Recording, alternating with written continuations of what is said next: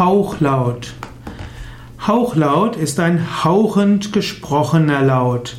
Hauchlaut ist insbesondere eine Bezeichnung in der Sprachwissenschaft, in der Linguistik für den Laut H.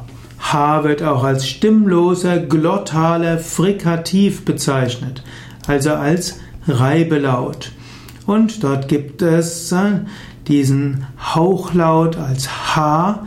Im weiteren Sinne ist auch CH eine Art Hauchlaut, ist der Übergang zwischen einem gutturalen Rauch, Hauch, gutturalen Laut und einem reinen Hauchlaut, also Ch, Cha.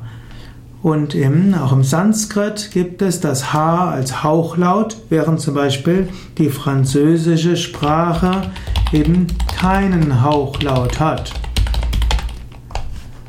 Im Sanskrit wird der Hauchlaut auch als Visarga bezeichnet.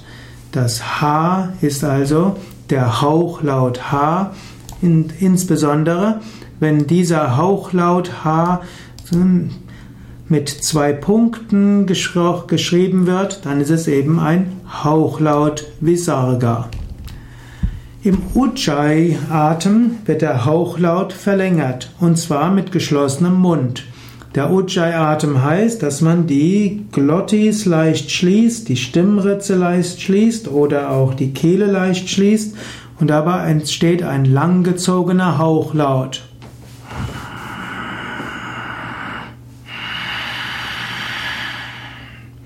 Dabei ist auch der Mund zu, man atmet durch, den, durch die Nase. Und dieser Hauchlaut hilft, den Atem zu verlängern. Er hilft auch, dass die Nasendurchgänge sich öffnen. Der langgezogene Hauchlaut hilft zur Beruhigung und gleichzeitig zur Energetisierung. Der Ujjayi-Klang, der Hauchlaut, harmonisiert Udana Vayu, eines der fünf Pranas, und aktiviert und harmonisiert Vishuddha Chakra. Ujjayi-Klang hilft auch, Vata-Element zu harmonisieren, mehr Wärme zu erzeugen und ist auch gut gegen ein Übermaß von Kapha.